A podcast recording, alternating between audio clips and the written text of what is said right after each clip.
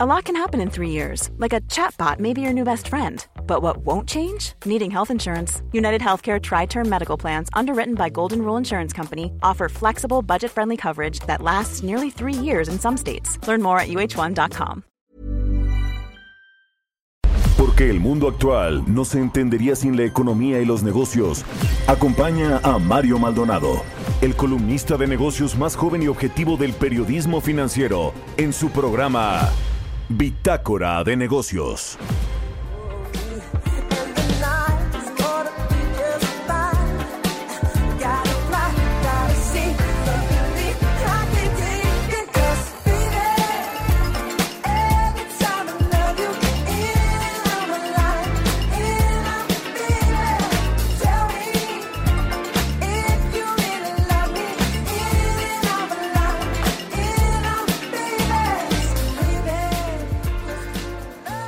¿Qué tal? ¿Cómo están? Muy buenos días. Bienvenidos a Bitácora de Negocios. Yo soy Mario Maldonado y me da mucho gusto saludarlo como todos los días en punto de las 6 de la mañana aquí en El Heraldo Radio. Hoy es viernes 19 de junio del 2020 y me da mucho gusto saludar a todos los que nos escuchan en la Ciudad de México por la 98.5 de FM, en Guadalajara, Jalisco por la 100.3 de FM y en Monterrey, Nuevo León por la 90.1 de FM, lo mismo a las estaciones que nos retransmiten en otros estados y ciudades de la República Mexicana y a quienes nos siguen a través de la página heraldodemexico.com.mx, un gran saludo para todos. Iniciamos este viernes, el último día de la semana, el último día laboral, aunque ya se ha convertido esto pues en un relajo con el asunto del distanciamiento social y el confinamiento, pero bueno, es viernes y nos gusta empezar con música como todos los días. Hoy escuchamos a Michael Jackson y Justin Timberlake con esta canción que se llama Love Never Felt So Good. Esta semana estamos iniciando nuestros programas con canciones de artistas que incursionaron en el cine como actores. Es el caso de Justin Timberlake. Bueno, pues ahora sí le entramos a la información. Vamos a hablar con Roberto Aguilar, como todos los días nuestro analista de mercados, pues nos va a platicar sobre lo que está sucediendo eh, en los mercados bursátiles. Han habido pues jornadas al alza y a la baja y que todo tiene que ver pues con la reapertura de las economías a nivel global, pero también con estos temores de los rebrotes y de una nueva pues guerra comercial entre Estados Unidos y China que se reactive todo este asunto de la guerra comercial, sobre todo ahora que Donald Trump va a comenzar su campaña eh, hoy justamente su campaña para reelegirse en la presidencia de los Estados Unidos. Hay eh, mucho que tiene que ver con este rebrote de China que dice que se originó en Europa.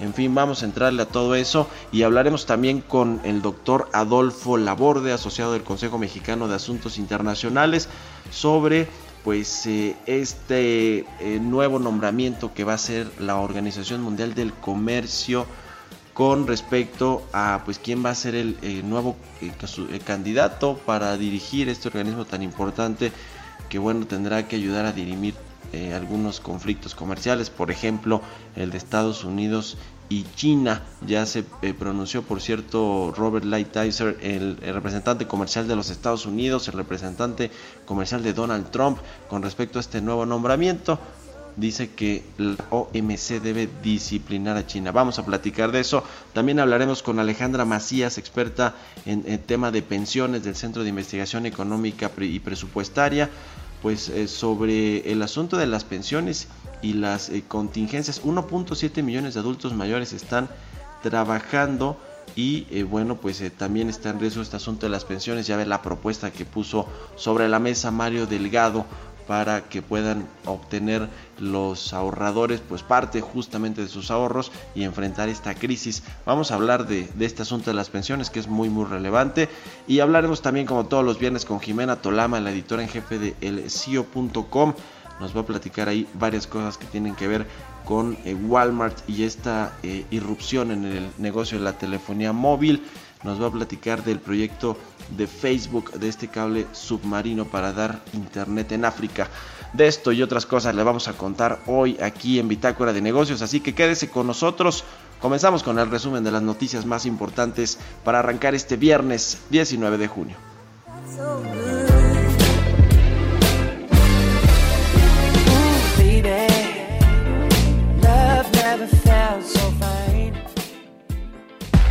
El resumen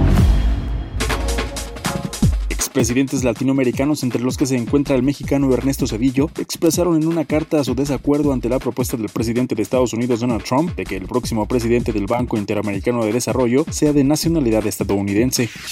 José Ángel Gurría, secretario general de la Organización para la Cooperación y Desarrollo Económico, dijo que el COVID-19 agravó los problemas de América Latina, la región más desigual del mundo, económicamente disfuncional y políticamente peligrosa.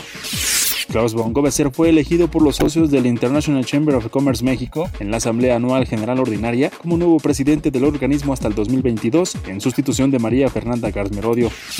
En videoconferencia con Industriales de México, el senador Ricardo Monreal consideró que la conciliación entre los empresarios con el gobierno para alcanzar el bienestar que se requiere para México se consolidará en la segunda etapa de la administración actual.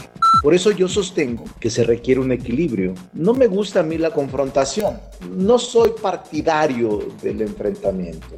Soy más bien partidario de la conciliación. Y me parece que, lo he dicho, que la segunda fase del gobierno del presidente va a ser seguramente este reencuentro con los sectores económicos. Mientras que Francisco Cervantes, presidente de la Confederación de Cámaras Industriales, dijo que entre la autoridad federal y el sector privado se mantiene la comunicación, a pesar de que hubo distanciamiento. Nosotros no hemos roto relaciones con nadie, nosotros seguimos con mucha comunicación con todo el gobierno federal, como todo.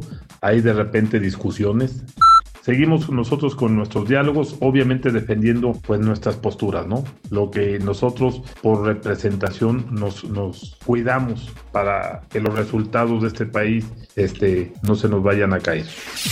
A través del diario oficial de la Federación, el Grupo Aeroportuario de la Ciudad de México dio a conocer las bases para la licitación pública nacional para poner a la venta el acero de la obra cancelada del aeropuerto de Texcoco. Bitácora de negocios. Editorial.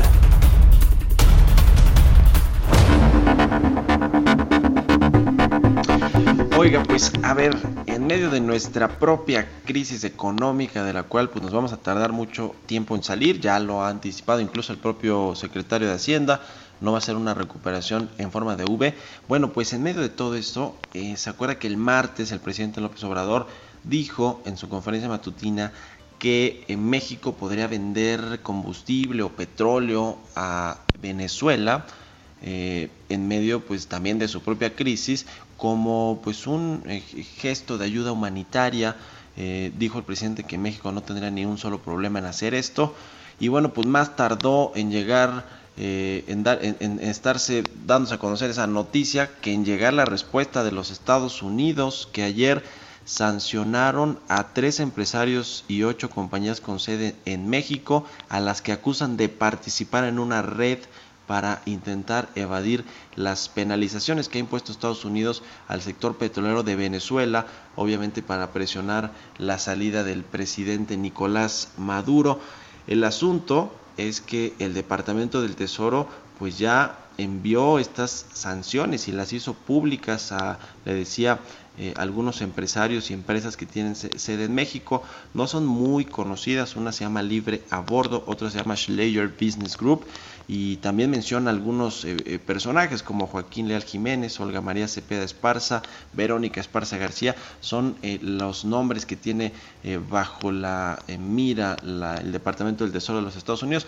Pero aquí el asunto es que estas empresas pues también a través de un argumento de ayuda humanitaria estaban buscando intercambiar alimentos, agua, camiones cisterna para Venezuela y el pago pues que hacían era a través del petróleo que tiene Venezuela y después pues estas empresas lo comercializaban en el mercado internacional. El asunto, según el Departamento del Tesoro, es que no ha llegado efectivamente este, esta ayuda humanitaria, estos alimentos, estos camiones cisterna y que únicamente lo que se ha hecho pues es vender el petróleo venezolano a pesar de que Estados Unidos pues tiene estas penalizaciones o sanciones a quienes eh, eh, a, cuyos socios comerciales de Estados Unidos pues decidan vender o comprar petróleo de Venezuela.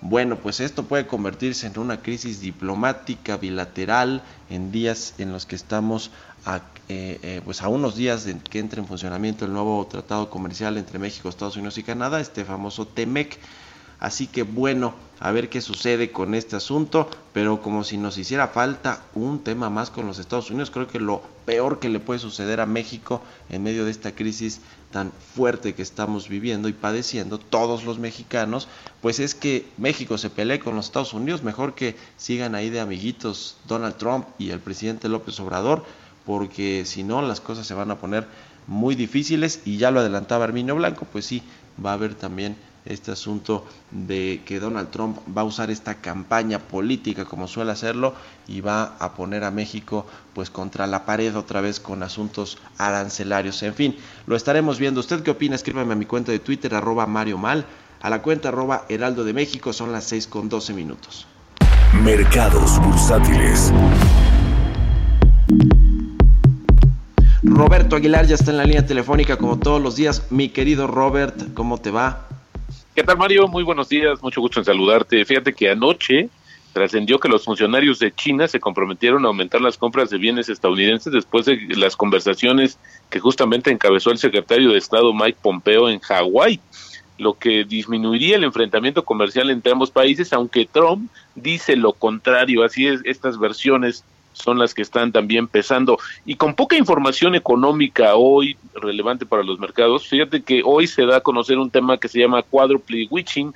Este es, un, este es una cuestión importante, Mario, porque en el tercer viernes del último mes del trimestre, eh, todo esto cae hoy, las opciones y futuros sobre acciones e índices expiran y esto aumenta pues considerablemente la actividad y volatilidad de los mercados, sobre todo de renta variable. Los futuros de las bolsas estadounidenses están ya en terreno positivo, pero la verdad es que sí esperamos una jornada, como te decía yo, con alta volatilidad y también muy pendiente de lo que suceda con el tema de los rebrotes, no solamente en China, sino también en otros países. Y justamente, hablando de otras latitudes, te digo que los mercados de Europa abrieron con mínimas alzas hoy en espera de lo, en espera de lo que será la primera reunión del Consejo Europeo ellos van a discutir la propuesta de emitir 750 mil millones de euros en deuda para incrementar el gasto de las arcas de todos estos países de la Unión Europea para alcanzar 1.1 trillones de euros entre 2021 y 2027 y también son apoyados los mercados europeos por las noticias positivas otra vez sobre el rescate de la aerolínea alemana Lufthansa. Y también China pues publicó los datos de la secuencia del genoma del coronavirus que dice responsable del reciente rebrote en su capital y las autoridades dijeron que han identificado una cepa europea como el origen eh, de esta situación, de acuerdo con estudios preliminares. Y bueno, también ah, hablan acerca de que a partir de esta, de esta, de esta eh, investigación que hicieron, pues el número justamente de infecciones llegó a 183 eh, casos, así es como lo tiene ahora, sí disminuyó respecto a días anteriores, viendo la cifra de hoy, pero sin embargo todavía siguen reportando casos en China. Y te decía estas contradicciones acerca del tema de, de justamente de este país asiático, y es que ayer el presidente Donald Trump pues dijo que eh, ya volvió a amenazar de cortar los lazos con China eh, después de estas reuniones y como te decía, pues esta contradicción sí está pesando también en los mercados. Lo, el hecho es que hoy es más positivo porque al parecer sí hubo una serie de acuerdos sobre esta relación de ambos países que ha sido bastante tensa. Ayer comentábamos que, por ejemplo, China pues dejó sobre la mesa que no va a mover y ya puso cuáles son sus condiciones y se dijo poco de las de lo que habló Estados Unidos, sin embargo, pues trascendió ya esta situación. Y fíjate que ayer se dio a conocer este dato de las solicitudes de apoyo por desempleo que han disminuido, fíjate, ya de manera consecutiva 11 semanas, Mario. Tenemos una cifra récord de 6.8 millones y ahora eh, solamente fue de 1.5. Sin embargo, pues fue eh, alta respecto a las expectativas que ya esperaban el 1.3 millones de solicitudes de ayuda por desempleo en Estados Unidos. Y esto ayer se combinó con declaraciones que hizo justamente el presidente de la Reserva Federal de San Luis, que dijo que está esperanzado en que lo peor de la crisis económica en Estados Unidos haya pasado en abril, pero que sí reconoce que todavía hay demasiados riesgos para la economía estadounidense. Así es que todavía estamos en, un alto, alto nivel de riesgo, dijo. En cualquier crisis creo que hay que tener en cuenta que pueden suceder muchas cosas, pueden darse muchos giros. Eso es lo que dijo ayer justamente el presidente de la Reserva Federal de San Luis y esto pues sí mermó también la preocupación eh, de los inversionistas en Estados Unidos. Y fíjate que otro dato, Mario, que podría convertirse en una tendencia, no solamente en Estados Unidos, sino yo diría hasta global, es que ayer trascendió que la cadena de restaurantes McDonald's fue acusada de despedir a un trabajador justamente de un restaurante de Chicago y esto por demandar a la cadena de comida rápida alegando que no protegió a los empleados en el brote del coronavirus, según esto, un, según un, informe de la agencia Bloomberg. Y bueno, también este ah, detalle que este trabajador fue despedido, de acuerdo con la compañía, para disuadir a otros em, o por disuadir a otros empleados de participar en un activismo protegido por la ley, según justamente la denuncia de la Comisión Nacional de Relaciones Laborales presentada por el Sindicato Internacional de Empleados de Servicios justamente el miércoles. Así es que esto, Mario, insisto, pues podría convertirse en algún momento en una tendencia para las compañías, una amenaza adicional que también incluso podría ser como el caso, bueno, aquí tuvimos el caso de Pemex, que acordarás que un par de trabajadores acusaron directamente a la petrolera de no darles la protección eh, adecuada y con ello pues provocar que ellos se hubiesen contagiado del coronavirus. Y el tipo de cambio en estos momentos, Mario, 22.63, así es como inicia operaciones la moneda mexicana. Pues ahí está, mi querido Robert. Dice José Ángel Gurría de la OCDE que se requiere inversión, inversión, inversión para salir de esta crisis. ¿Crees que le van a hacer caso en el gobierno, mi querido Robert? ¿Van a abrir la pues, eh, cartera? ¿Van a pedir esta línea de crédito del FMI, etcétera? Porque si no, no hay, lana, la verdad. Yo creo que no van a hacer esto, porque lo habíamos platicado algunas veces anteriormente, Mario. Todo lo que sea contrario a lo que dijo el presidente, para él significaría una derrota. Y la verdad es que antes podría buscar otras eh, situaciones. Ya este alargar esto este hilo que ya está bastante débil de todavía disminuir los gastos del gobierno para poder sacar recursos la verdad es que es una complicación. Lo que había que hacer es todavía darle eh, ayuda o darle mejores condiciones a la inversión extranjera proveniente del capital privado nacional y extranjero pero también es una cosa que hoy la moneda sigue en el aire sin ninguna definición clara sobre esta situación. Lo que nos espera, yo creo, en temas económicos, si no llega a entender quienes dirigen la política pública de este país sobre la necesidad de tener inversiones que generen y ayuden a la recuperación más pronta de esta economía. Ahora, eh, Robert, el tipo de cambio, ayer el peso cayó un poquito más de 2%, ¿no? Con respecto al dólar, está sobre los que, los 22.7, nos decías, 22.8. 22.64, de hecho está cotizando en estos momentos, y sí, ayer estuvimos viendo niveles justamente de 22.82, y esto fue a raíz de esta interpretación que se dio originalmente por los datos de, económicos positivos de Estados Unidos que fortaleció a su moneda, pero sin embargo, después vinieron los vaivenes y te decía que desde ayer el tema de la volatilidad ha pegado fuerte a los mercados. Así es que esta situación, pues no es la que vamos a, a seguir viendo, por lo menos eh, en lo que tenemos señales más claras de la recuperación de la economía, porque sí es una eh, como te diré, hoy se ha convertido como el termómetro claro de lo que sucede para la economía mexicana, el tipo de cambio. Y fíjate que había que ver, Mario, nada más para ponerlo en contexto, que en, lo que va del año, nuestra moneda se ha movido entre niveles de 25.73, que fue su nivel máximo que alcanzó apenas en abril, eh, y en 18.52, que fue el mínimo en febrero. Ve, tan grande que ha sido esta pues esta brecha en términos de los movimientos del tipo de cambio y pues como te decía tiene que ver también mucho con el desempeño del el dólar a nivel global que cuando hay algunas señales de peligro pues se convierte en un activo de refugio es decir que van más inversionistas y compran esto hace que suba y esto le pega a las monedas emergentes y sucede en el caso contrario México el peso mexicano por ejemplo en esta semana ha sido una de las monedas que más eh, en su momento que más se apreció frente al dólar, pero también después el que más se depreció. Así es que este es el vaivén de la divisa mexicana a nivel global, Mario. Hace un par de semanas el presidente del observador lo presumió, ¿no? Incluso sacó una gráfica ahí de papel en la que decía que pues la, depreciación que, llegó a tener de hasta 30%, ¿no? En este año se redujo a 8 o 10%, eh, eh, eso es, lo que dijo el presidente. Pero mi, pregunta es, ¿ya alcanzó el, el, piso, digamos, este soporte de los 22.5, 22.7? Por ahí ya no va a bajar más eh, el, el dólar, ¿no?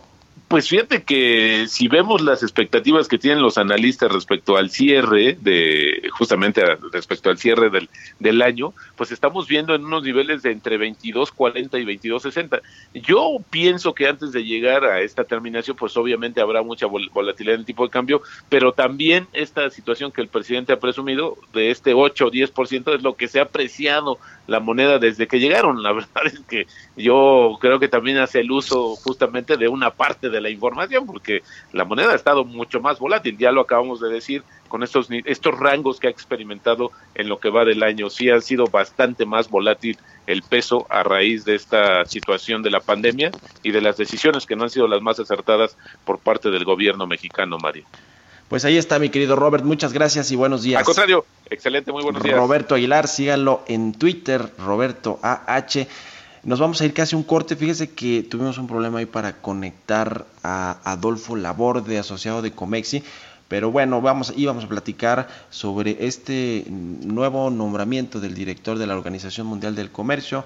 Ya hemos platicado aquí que Roberto Acevedo, su actual titular, va a dejar el cargo un año adelantado un año antes de su salida formal, pero bueno, pues hay ahí varios interesados, por supuesto, en eh, ser el nuevo director, directora de la Organización Mundial del Comercio, incluido Jesús Seade, el subsecretario para América del Norte de la Cancillería mexicana, quien ayudó en buena medida, si hay que decirlo, a la renegociación de el TEMEC y que bueno, después se le perdió la pista, ¿no? Creo que vive, allá en China, en Hong Kong, de donde es catedrático de una universidad. Después le perdimos la pista a Robert, eh, a Robert no, no, no, a Jesús Seade, quien ya le decía formalmente está candidateado por el gobierno mexicano para sustituir a Roberto Acevedo en la Organización Mundial del Comercio. Pero un asunto interesante es que precisamente ahora sí Robert Lighthizer, el eh, representante comercial de la Casa Blanca, pues pide que el próximo director de esta organización, que ha criticado una y otra vez Donald Trump, pues discipline a China. Esto es lo que pide el representante comercial de los Estados Unidos.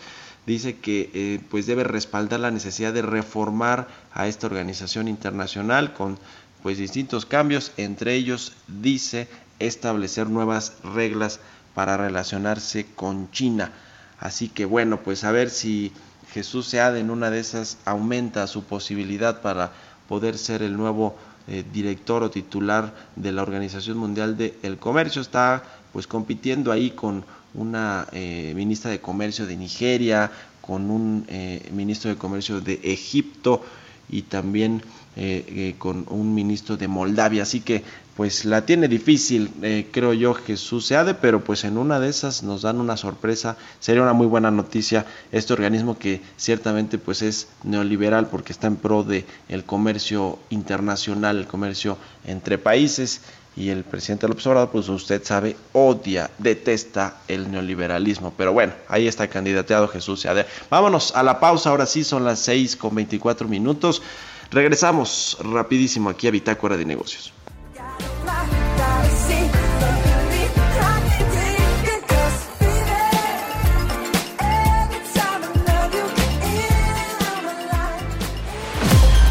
Continuamos en un momento con la información más relevante del mundo financiero en Bitácora de Negocios con Mario Maldonado. Regresamos. Estamos de vuelta en Bitácora de Negocios con Mario Maldonado. Entrevista.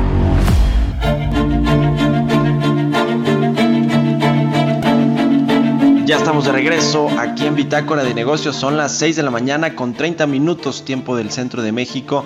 Vamos a platicar con Alejandra Macías, ella es experta en pensiones del Centro de Investigación Económica y Presupuestaria. Alejandra, ¿cómo estás? Muy buenos días, gracias por tomar nuestra llamada. Buenos días, Mario. Muchas gracias a ustedes por invitarme a conversar.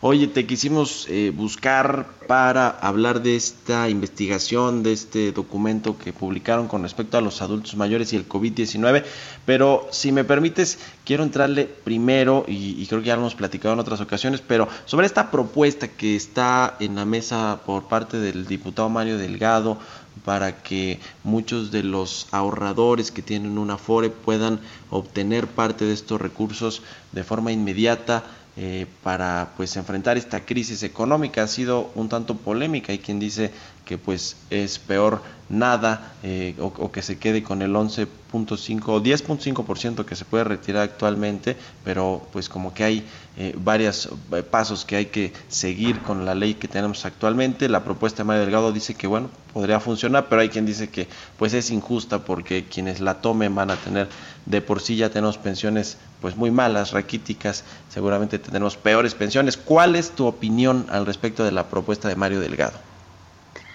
Pues mira, muchas gracias, qué bueno que, vinculas los temas, porque justamente eh, en la investigación lo que empezamos diciendo es que aunque ya están en, en edad de retiro los adultos mayores, el 23% sigue trabajando y sigue trabajando en empleos con riesgo de, eh, de perderlos, ¿no? Por esta contingencia. Bueno, y además porque están en la informalidad gran parte de ellos. Entonces, el hecho de eh, proponer sacar dinero de tu cuenta de ahorro va a hacer mucho más vulnerables a los adultos mayores de la siguiente generación, si así lo quieres ver, ¿no?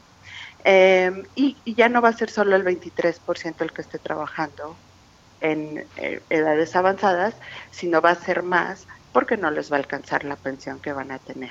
Y esto me lleva a, em, bueno, a comentar que eh, dado que todavía un millón setecientos adultos mayores de 68 años estaban trabajando cuando empezó la pandemia, el 43% podían perder su empleo y depender solo de la pensión no contributiva, que es la pensión para el bienestar de los adultos mayores que entrega la Secretaría del Bienestar.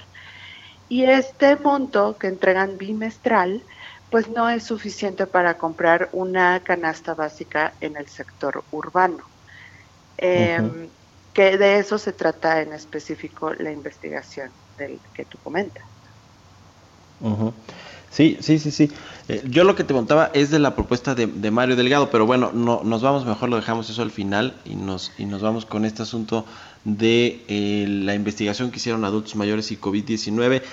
A ver, entonces, 1.7 millones de adultos mayores de 68 años sigue elaborando eh, a pesar de esta contingencia. Como tú dices, buena parte de ellos lo hace en el, en el mercado eh, informal o en la economía informal, eh, al menos el 79, casi 80%, y el resto sí tiene un trabajo formal. Ahora, esto además, digamos, del tema exclusivamente laboral, pues tiene riesgos incluso en los temas de, de, salud, ¿no? ¿Dónde están ubicados? ¿En qué sectores mayormente estos 1.7 millones de adultos mayores que están trabajando?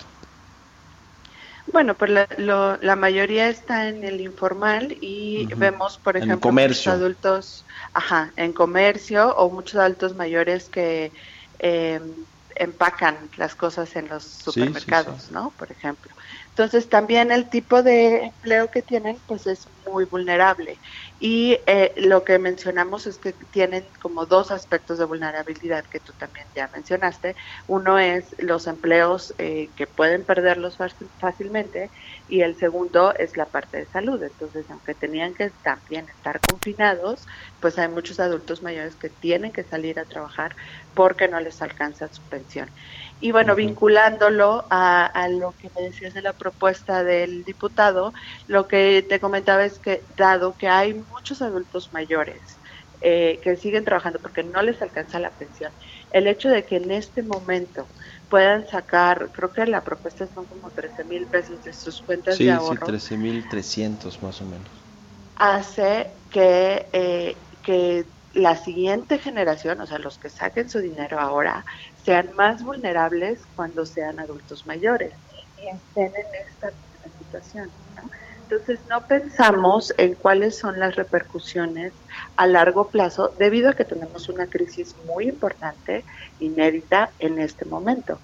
Eh, pero eh, algo que ha hecho mucha falta en este país es un seguro de desempleo que se financie no con el ahorro de los trabajadores, sino como un programa no contributivo, como la pensión de, adultos mayores.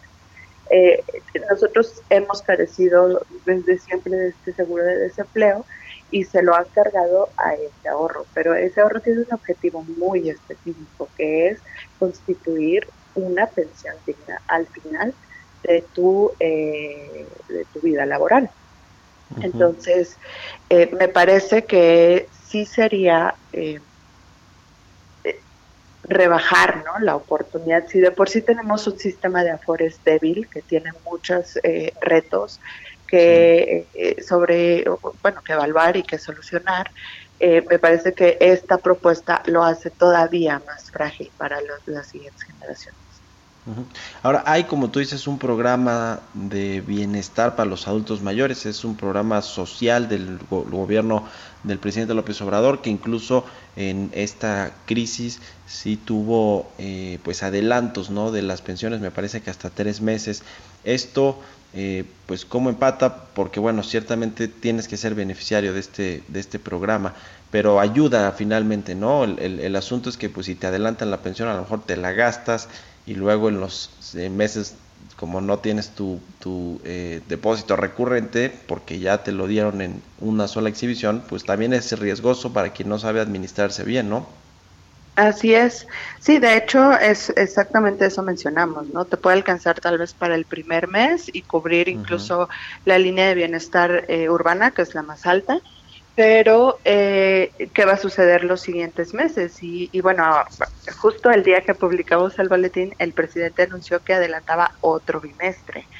Eh, nuestros cálculos es que eh, de todos modos ya se aprobaron casi 130 mil millones de pesos para ese programa, para entregar pensiones a 8 millones de adultos mayores. el asunto es que si adelantas un bimestre vas a necesitar 20 mil millones de pesos más eh, y bueno, si adelantas otro, pues el doble. Entonces vamos a seguramente vamos a ver un ejercicio del gasto de ese programa que supere el 40% de lo que ya le habían aprobado. Y siempre la pregunta en CIEP, que hacemos el análisis desde el punto de vista de finanzas públicas, es bueno, ¿y de dónde se obtienen esos recursos? ¿no? Si se ha dicho que, eh, que pues no se tiene el espacio eh, de recursos para hacer otras políticas que sí se necesitan. Y bueno, eh, sí se entregan recursos para adultos mayores, pero no se ha hecho una política de emergencia para contener las pérdidas de empleo, por ejemplo, que tal vez eh, había algunos adultos mayores que sí tenían empleos donde ganaban más que lo que están ganando, lo que están recibiendo por pensión. Entonces, eh, son políticas que, que debieron evaluarse tal vez o deberían evaluarse para ver cuál es el, efecto o impacto, pero bueno, eso es lo que está sucediendo con la pensión de adultos mayores y eh, se van a necesitar más recursos y veremos a qué, a qué sector se les quitan para dárselo al programa. Alejandra, finalmente te quiero preguntar sobre la reforma al sistema de ahorro para el retiro, al sistema de las AFORES, que podría llegar pronto, sobre todo a la luz de los comentarios del presidente López Obrador, que dice que hay que hacer algo con las AFORES, no ha dejado claro qué, pero no le gusta el régimen que tienen actualmente, me imagino hasta de inversión y de, eh, los rendimientos y el régimen en general de todo el sistema de ahorro. ¿Tú cómo ves, muy brevemente, qué crees que debería contener una reforma a este, este sector? Mira, em, yo creo que primero me parece súper bien que estén en la discusión el, la reforma de pensiones que ha sido necesaria no ahora, sino 10 eh, años atrás, ¿no? Si estamos hablando de afuera. Eh, ahora, la, el sistema de pensiones en México tiene cuatro pilares. Uno es todo eh, lo relacionado con reparto o el sistema de pensiones anterior que no ha desaparecido y al contrario se consume 85% del presupuesto que hacemos en pensiones. El segundo es el AFORES, se lleva 14% del presupuesto en pensiones, el tercero es el ahorro voluntario y el cuarto es la pensión eh, que entrega bienestar. Eh, esos cuatro pilares tendrían que ser reformados al mismo tiempo, no solo las AFORES, porque todos tienen sus pros y sus contras. Ahora, hablando de AFORES, eh, el, el hecho es que tiene que fortalecerse, pero para eso también necesitas recursos. Y si te estás gastando el 85% de un billón de pesos, porque eso es lo que gastamos en pensiones todos los mexicanos, no es el gobierno, lo pagamos los todos los contribuyentes. Eh, y si te estás gastando eso, no tienes recursos para hacer políticas que incentiven el ahorro o políticas este, que te permitan regular de mejor manera las afores. Entonces, eh, sí quiero enfatizar que la reforma no solo debería de ser en mejores, debería ser en los cuatro pilares, porque si no te vas a quedar coja una pata, sin una pata en, la mesa y puede ser peor el resultado. Bueno, pues muy interesante. Te agradezco mucho, eh, Alejandra Macías, que nos hayas tomado la llamada y muy buenos días. Gracias a ustedes, buenos días a ti y a tu audiencia. Hasta luego, Alejandro Macías, experta en pensiones del Centro de Investigación Económica y Presupuestaria. Oiga, hablando del el Servicio de Administración Tributaria, ahora cambiando un poquito de eh, tema, eh, que bueno, usted sabe, dirige o está encargado de este Servicio de Administración Tributaria como jefa del SAT, Raquel Buenrostro la eh, pues quien se desempeñó mucho tiempo como oficial mayor de la Secretaría de Hacienda, bueno, desde que inició el sexenio, luego a la salida de Margarita Ríos Farjat, que se fue a la corte, pues el presidente tomó la decisión de poner en este sector tan estratégico para la captación de ingresos para el gobierno vía la recaudación de impuestos, pues a Raquel Buenrostro la dama de hierro muy dura en el cobro de impuestos. Pero fíjese, hay eh, pues buenas noticias, lo, cierto es que ha dado resultados en el tema de recaudación. Fíjese, al mes de abril la recaudación aumentó 188% en términos reales. Eh, hay un total de 21.879 millones de pesos que se recaudaron eh, al, al, cierre de este primer cuatrimestre de enero a abril eh, con respecto al mismo cuatrimestre del año pasado. Ya le hemos platicado aquí pues de las empresas grandototas que decidieron pagar sus impuestos o decidieron llegar a un acuerdo con el SAT porque había muchos que estaban en litigios, es el caso de Walmart, de FEMSA, de IBM, de Toyota y bueno, dice el propio presidente y Raquel Buenrostro que hay más empresas de estos llamados grandes contribuyentes que están saldando sus deudas, están poniéndose al corriente con el SAT. Fíjese, nada más en abril se recaudaron 5.773 millones de pesos por el cobro de adeudos. Este representa el mayor cobro mensual desde el 2013 y significa un aumento de 158% frente a abril del año pasado. Todos estos son datos del Servicio de Administración Tributaria pues bueno, ahí está. La verdad es que pues ha dado, ha dado resultados Raquel Buenrostro, sea como sea, eh, utilizando o no las herramientas de presión eh, de los temas eh, judiciales o legales en los que podrían verse pues relacionados los empresarios que no paguen los impuestos o que no se pongan al corriente, como sea, estas estrategias de presión le han funcionado a Raquel Buenrostro y ahí está con recaudación histórica por parte del SAT en términos de impuestos, sobre todo a estos llamados grandes contribuyentes, que no son otra cosa más que las grandes empresas nacionales y extranjeras que operan en nuestro país. Son las 6 con 44 minutos.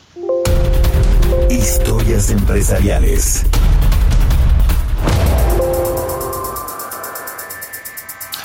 Cambiando de tema, le cuento que la firma de ciberseguridad Awake Security descubrió un nuevo espionaje masivo que ha puesto en dudas la seguridad de Google Chrome. Es todo un tema este que se lo cuento a través de Giovanna Torres en la siguiente pieza. Los usuarios del navegador Chrome de Google fueron objeto de ciberespionaje durante los últimos tres meses, ya que sin saberlo, descargaron un software maligno con capacidad para espiar sus actividades hasta 33 millones de veces. La firma de ciberseguridad Awake Security, con sede en Santa Clara, California, descubrió que el navegador más popular con el 64% de internautas en el mundo fue objeto de ataques por parte de 11 extensiones malignas que presuntamente utilizaban dominios de la empresa israelí Galcom. Sin embargo, aún no se esclarece quién está detrás de ello. La mayoría de las extensiones gratuitas pretendía advertir a los internautas sobre sitios web cuestionables o convertir archivos de un formato a otro. Una vez descargadas e instaladas en Chrome, las extensiones espiaban la actividad online del usuario con capturas de pantalla y accedían a datos como contraseñas y otras credenciales almacenadas en tokens o el contenido del portapapeles digital. Por su parte, Google aseguró que ya ha retirado de Chrome 70 de estas extensiones malignas y que ha usado este momento para estrenar su sistema de análisis manuales y automáticos para prevenir incidentes de este tipo en el futuro. Sin embargo, expertos han cuestionado la seguridad que ofrece el navegador a sus usuarios. En su informe, Awake Security tildó lo ocurrido de campaña de vigilancia global masiva y explicaron que lo que a su juicio resulta más peligroso de este hecho es que era descargado y dirigido a todo el mundo. Para Bitácora de Negocios, Giovanna Torres. Innovación. Y bueno, pues ya es viernes y ya está Jimena Tolama, la editora en jefe de elcio.com, como todos los viernes en la línea telefónica, ahora con la sana distancia. Querida Jime, ¿cómo te va? Muy buenos días. Querido Mario, muy buenos días. Pues varias noticias las que dieron los grandes corporativos esta semana. ¿Tú estarás de acuerdo conmigo en que las grandes empresas también innovan? ¿Sí o no? Estoy totalmente de acuerdo, ¿por qué no? Claro que sí. Les cuesta más trabajo, pero también innovan porque si no se mueren. Y yo creo que en este caso eh, son innovaciones muy estratégicas. Es el caso de Walmart, que nos dio dos grandes sorpresas. Está con todo en esta pandemia. La primera va directo ahora sí contra Amazon al anunciar su alianza con Shopify. Esta es una empresa canadiense que te permite crear tu propia tienda online y que hoy por hoy concentra más de un millón de empresas en su sistema. Sí es algo así como un Amazon, pero más personalizado, porque ahí vendes productos, pero aquí es diseñar tu tienda en línea al gusto y sin necesidad de que tú como emprendedor sepas de programación. Tú dirás, pues, ¿por qué la cadena minorista más importante de Estados Unidos se quiere aliar con Shopify? Pues para abrir su propio marketplace. De hecho, así se llama Walmart Marketplace. Lo abre a sus vendedores y así sumar a más pequeños y medianos minoristas estadounidenses.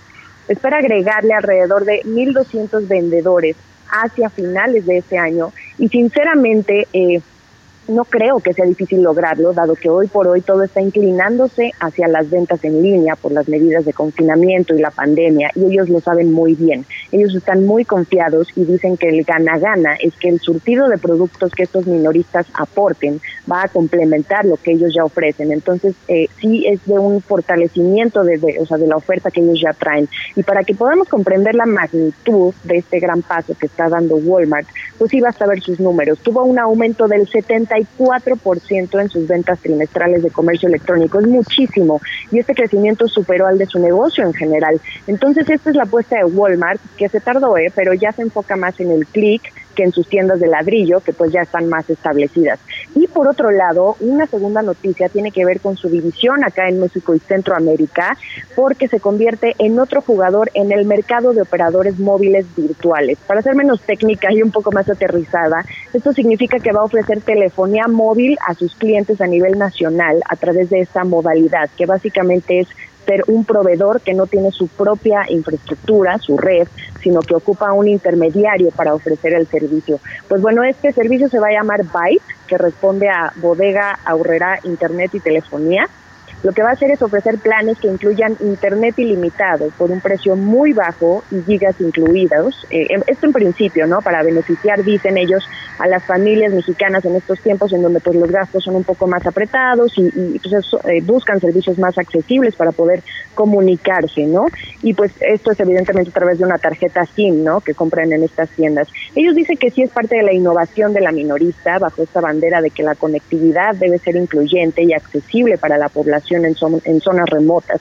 Aquí la ventaja para ellos como negocio será que su servicio tendrá sinergias con su negocio de ventas, o sea, en los supers, porque pues al realizar compras y escanear el ticket, pues los clientes van a obtener pues muchos más beneficios como casi casi este, pues cómprame tantos productos y te doy tantos gigas, ¿no? Esa es la estrategia que ellos traen y sobre todo ahora en un mercado de operadores móviles virtuales que hay alrededor de 15 y pues sí se tienen que diferenciar de sus competidores. La verdad es que estas grandes empresas saben por dónde darle a la competencia, Mario.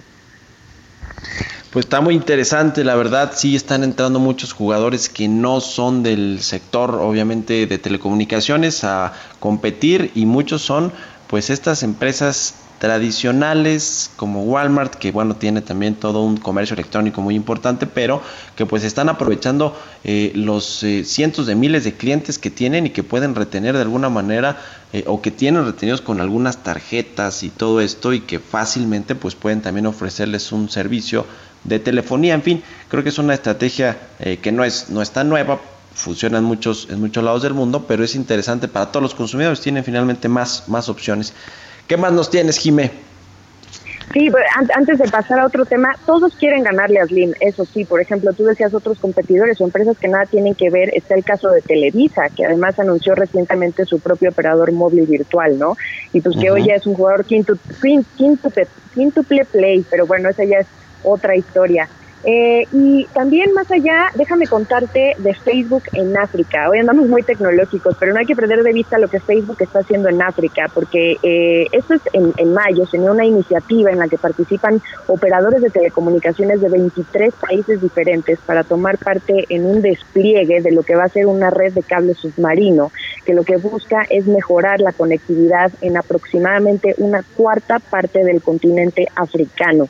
Es, es una iniciativa bastante interesante porque pues aquí eh, se van a beneficiar directa o indirectamente alrededor de 325 millones de personas que pues hoy por hoy no tienen un acceso eh, eh, digamos, bueno a, las redes, ¿no? En África la conexión a Internet es todavía muy mala y lo que hará esto pues es brindar un mejor Internet a todo el continente y además va a ayudar a crecer en estos planes que tienen estas grandes empresas, Facebook incluido, así como otros operadores de telecomunicaciones en tecnologías 4G y 5G, esta llamada red 5G que, que ya se viene fuerte y pues que también causa un poco de polémica, ¿no? Eh, hay muchas empresas que hoy por hoy miran a este continente como una gran, gran oportunidad de inversión y pues Facebook claramente es una de ellas. Por cierto, eh, ya casi nos despedimos, Jimé, pero había un proyecto, ¿te acuerdas?, entre el presidente López Obrador, este nuevo gobierno, con Mark Zuckerberg también, de conectividad, de llevar Internet a todos los rincones de México y casi, casi el presidente decía que con esto se iba a lograr esta conectividad casi al 100%. ¿Y dónde quedó ese proyecto? Ya nadie sabe, nadie supo. Nadie sabe, nadie supo. La verdad es que eh, el presidente López Obrador ha tenido eh, conversaciones bastante interesantes con estos, con estos líderes tecnológicos. Sin embargo, él lo único que ha hecho es publicar, hacer pública su respuesta, o sea, lo que él le responde a ellos, pero no conocemos hasta ahora qué es lo que ellos han respondido a lo que el presidente quiere hacer con ellos para México. Entonces, sabemos que le propuso esta cuestión del Internet para todos a Mark Zuckerberg pero no sabemos si Mark Zuckerberg le dijo si sí o si no, entonces la verdad es un tema parado, yo creo que hasta ahora es nada más como hacer ruido, pero sabemos muy, muy poco, así como también de sus programas que justamente tienen que ver con el despliegue de esta red de Internet para todos.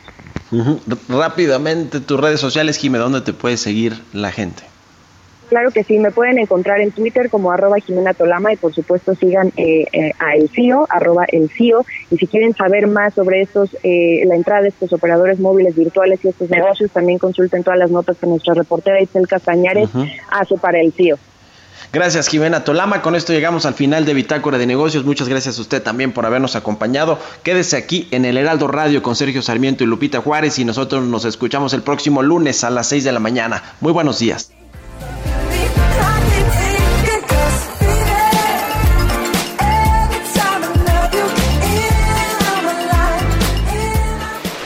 Esto fue Bitácora de Negocios con Mario Maldonado, donde la H suena y ahora también se escucha. Una estación de Heraldo Media Group. Hi, I'm Daniel, founder of Pretty Litter. Cats and cat owners deserve better than any old-fashioned litter. That's why I teamed up with scientists and veterinarians to create Pretty Litter.